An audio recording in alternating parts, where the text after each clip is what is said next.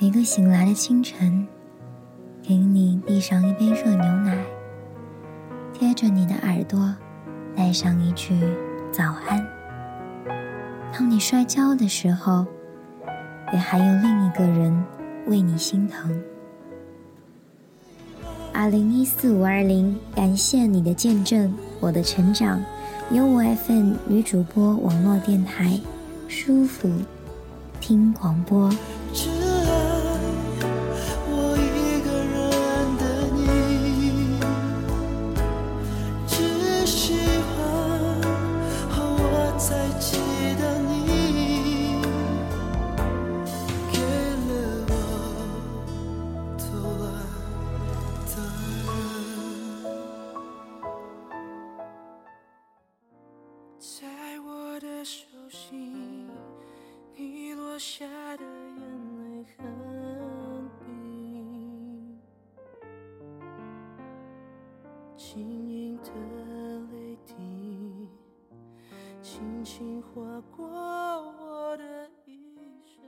各位亲爱的朋友们，大家好，这里是由我 FM 女主播网络电台，我是今天的主播女爸。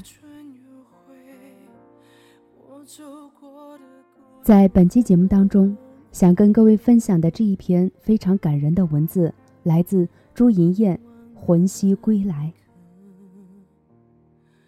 你究竟是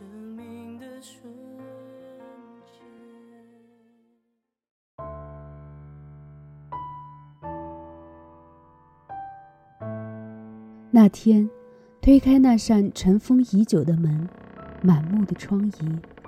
随着吱呀一声的门响，广阔的田野上那一片绿油油的青菜、金灿灿的麦穗，还有那不曾逝去的欢声笑语，一起拥来。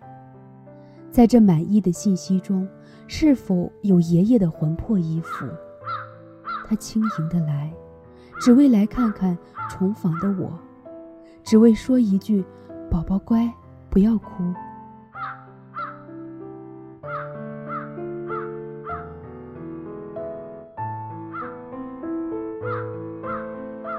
是怎样的一种情绪，使今夜的我如此惆怅？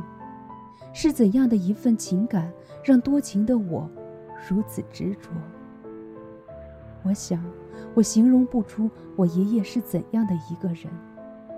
他的一生是在炎炎夏日中结束的。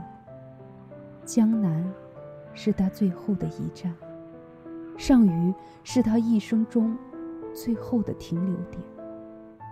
我一直以为他会在那悲伤的秋季离去，因为那是一个离别的季节。我也曾认为他的离别会是在冬季。因为那是个凄凉的季节，可是他却选择独自在炎炎的夏日离开。殊不知，他的离开成为了多少人的心伤，而这道心伤，却只能埋藏于心底。每当午夜梦回之际，无疑是这道伤口最为深刻的时候。仿佛有着刺入骨髓的那种痛楚。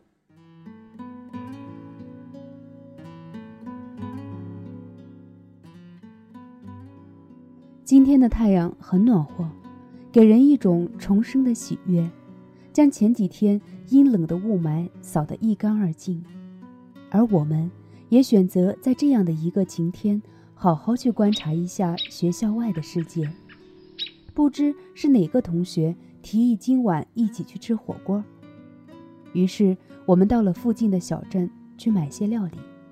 无奈来得太早，但是还在市场的外面发现了一个老人在卖蔬菜。一看就知道，这个蔬菜是他自己种的，上面新鲜的泥土和有着被虫子啃过的叶子，正好说明了这一点。他的摊位很小，条件也很简陋。只是在地上铺了一层塑料膜，一个装有水的小桶，一个收集着各种塑料袋的袋子。同学说：“就在这里买吧，老人家年纪大了，出来讨生活也不容易。”于是我用绍兴话和他交流着。他说：“生菜一块五一斤。我说我们要两块钱的。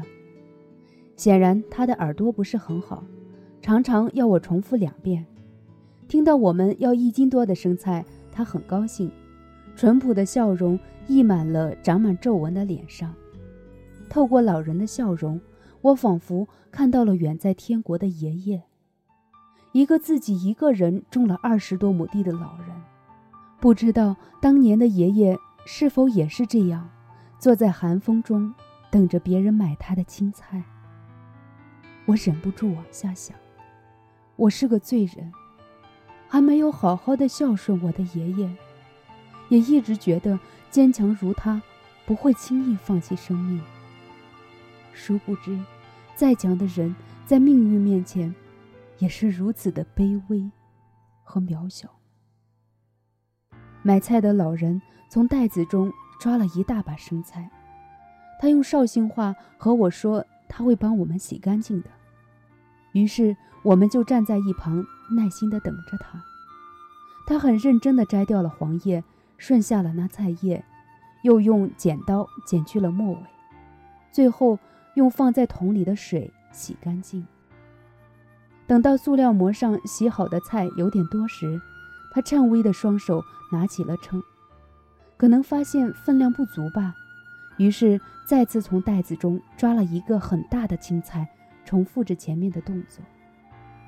同学企图让我和他说：“够了，不用再弄了。”可是老人一直执着着。看着他那双布满老茧并不时颤抖的双手，我的心也跟着一颤。我爷爷也有这样的一双手，一双患有帕金森的手，一双时不时会抖的手。他在世时，我拿着自己的小手合在他布满茧子的大手，并会笑他手指好短好粗。殊不知，从此以后再也没有机会牵他的手。如果那时知道，我一定牵着他的手，永远不会放开。这时，同学说：“这就是你们绍兴的乌毡帽的问题。”拉回了我的思绪，隐藏住心中的酸楚。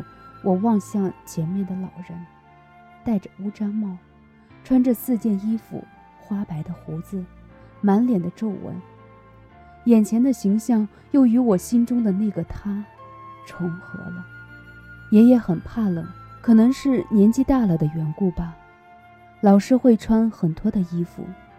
只是爷爷没有留胡子的习惯。却常常会用胡渣来磨蹭我们的脸颊。爷爷弥留之际，我常想，他和外公一个好强了一辈子，忙碌了一辈子；一个随和了一辈子，操劳了一辈子。他们两人的结果还是一样的。十二年前，他叹息外公离去的太早。十年后。他已跟着离去，留下了曾经他们最爱的我，饱受着世间的折磨和煎熬。他们是否太过残忍？这样的结局，也许是好的吧。不需要承受病痛的折磨，不需要再忍受这世间的苦楚。爷爷去世后，奶奶常一个人坐在门口，独自念叨。你爷爷在田里，怎么还不回来呀？他是不是又忘记了时间？反应过来之际，我们都已泪流满面。每次哭泣，我不会让他看到；每次我听他说，都是一副无所谓的样子。殊不知，转身之后，我已泪流满面了。外婆说：“爷爷力气很大，动作也快。自家的田割完小麦以后，还帮他们割。”奶奶说：“爷爷很体贴，每次他要干个重活，他都会骂他。”我们都知道，爷爷爱人的方式很特别，带着霸道，而这种霸道我们都喜欢。父亲说：“你爷爷就是不消停，一停下来。”就很难受，让他不要种田了，仿佛要了他的命。父亲很愧疚，他说：“爷爷在该多好呀！这几年家里条件越来越好了，而他却不在了。我知道，就算家里再好，爷爷也不会放弃那一片土地，放弃他一辈子的事业。”二三十年前的爷爷是村里的会计，学识不高的他打得一手好算盘。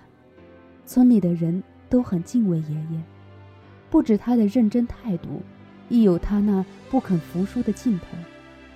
后来爷爷被人诬陷不能当会计，只因他的实事求是，得罪了当时的领导。更早一些时候，我爷爷的父亲曾做过村里的保长，那是个动荡的年代吧。当然，这些都是二爷爷和我说的。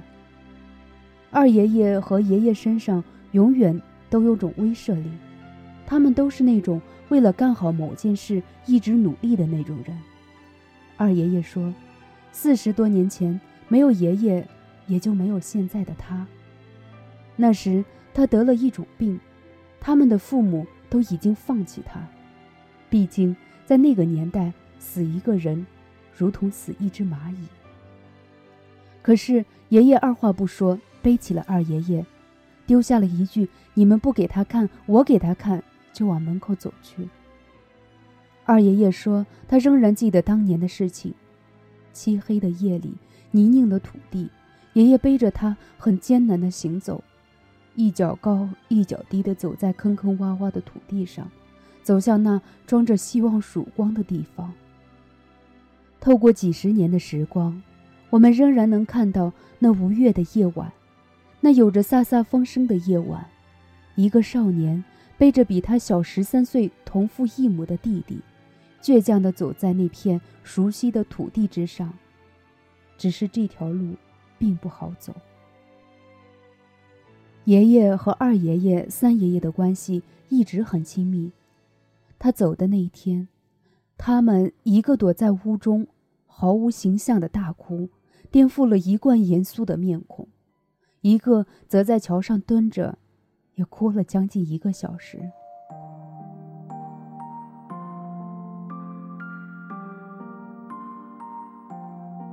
爷爷是慈兄，亦是一位严父。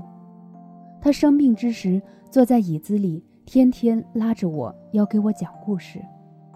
他说，那时候家里不富裕，要供三个孩子生活，你爸最聪明。也是最让我头痛的一个孩子。他说：“你爸小小年纪不学好，跟着村里谁家的儿子一起去打牌，还偷了家里的五块钱借给他的独友。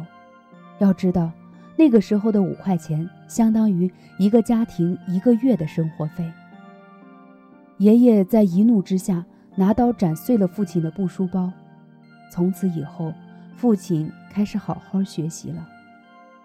那天，爷爷眼睛半眯着看着我，他说：“我是不是感谢他当年的举动？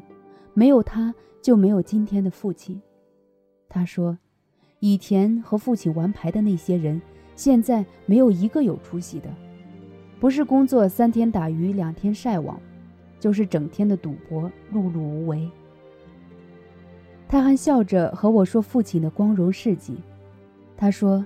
父亲那个时候得了一种病，不能吃盐。小孩子就是不懂事，你不让他吃，他就偏要吃。于是爷爷又火了。然后在父亲住院期间，他和父亲立下了字据，不能吃盐，否则爷爷就不要他，不接他回家。想必那时候的父亲应该被吓到了？在医院病友的劝说下。父亲毫不犹豫地签下了字据。后来，爷爷用稻米换来的钱给父亲买了点吃食，还有一块机械表。想来，现在父亲还是很喜欢戴机械表的原因，就在于此吧。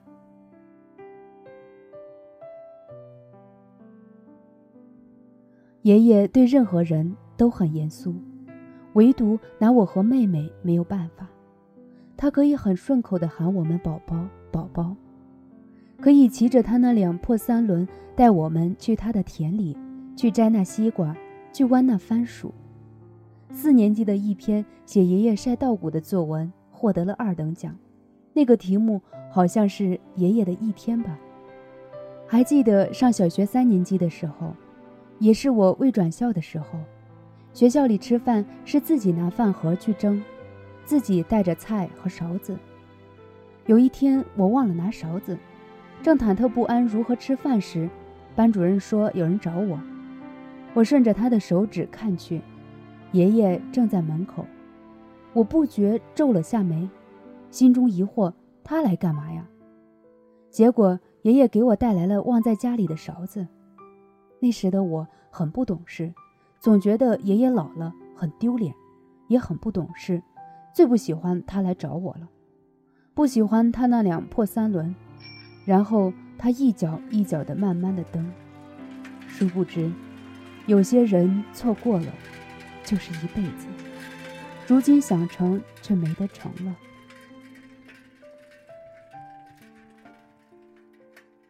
两千零九年的七月二十八日，是我一生难以忘怀的日子。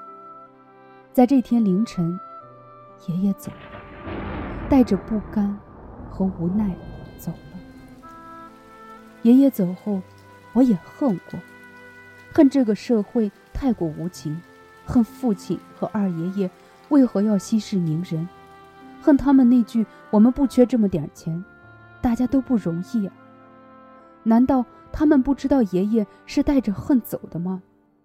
那些致命的伤痛，叫他如何忘怀？他的离去，让我好长时间不得安然入睡。我一直觉得他还在我身边，未曾离去。我一直不相信，那么能干的爷爷就这么走了，留下孤寂的奶奶，天天以泪洗面。两年了，不知如今的他在另一个世界还好吗？两年了，心中的痛无法缓解。却也明白，父亲和二爷爷只是希望爷爷能走得安静，不希望他还被一些俗事困扰。大抵我家的人都是如此善良的。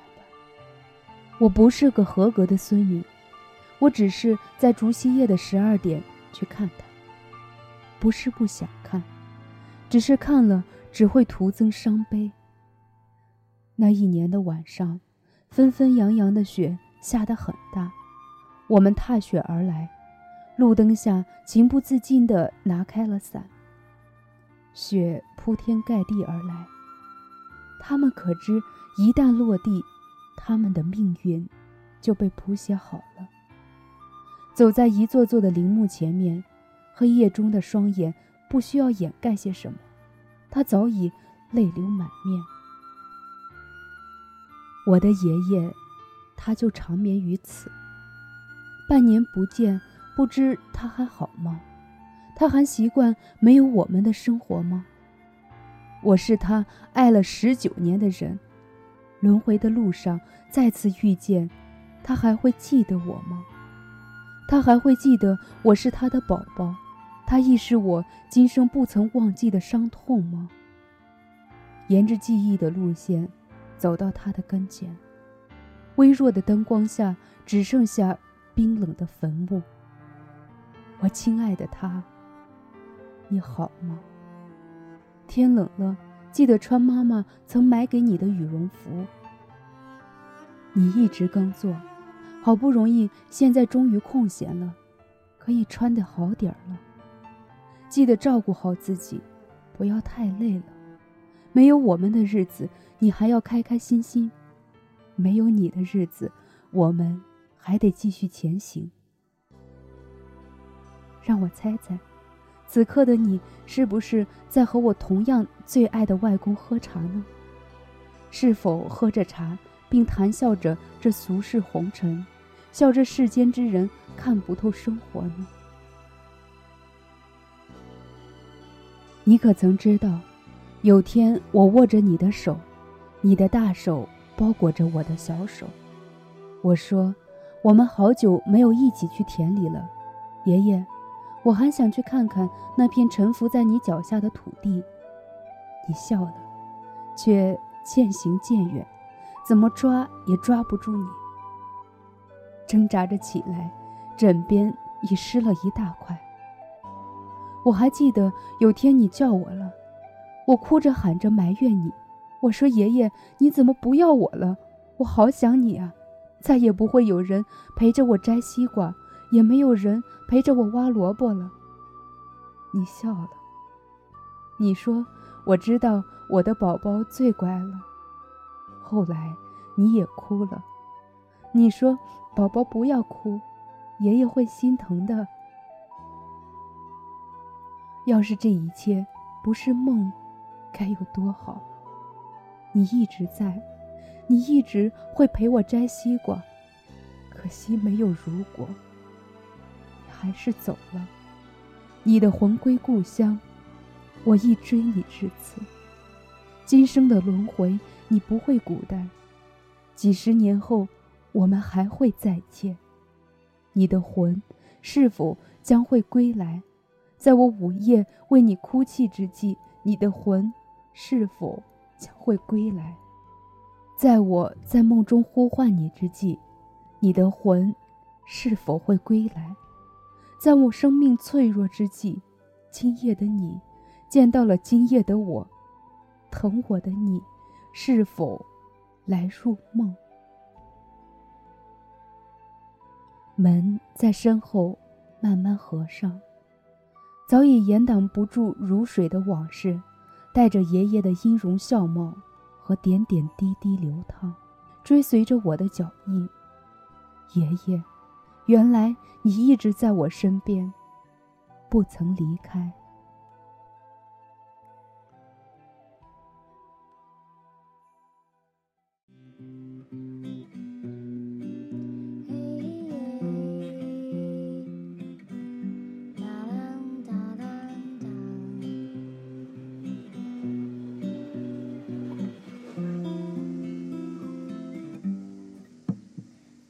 宝贝，宝贝，给你一点甜甜，让你各位朋友们，今天的故事就为大家分享到这里。曾经是否也有这么一双大手，经常会拉着你的小手，给了你无尽的温暖和保护？可是现在，那个宠你、爱你、疼你的人，却只能出现在你的梦里。你是否也曾经幻想过，所有发生的一切都只是一场梦？你希望梦醒了，那双大手还会牵起你的小手，那个最疼爱你的人还会回到你身边。可是，你也真真切切的明白，那个人真的走了，再也不会回来了。你除了想念，就只能是想念。了，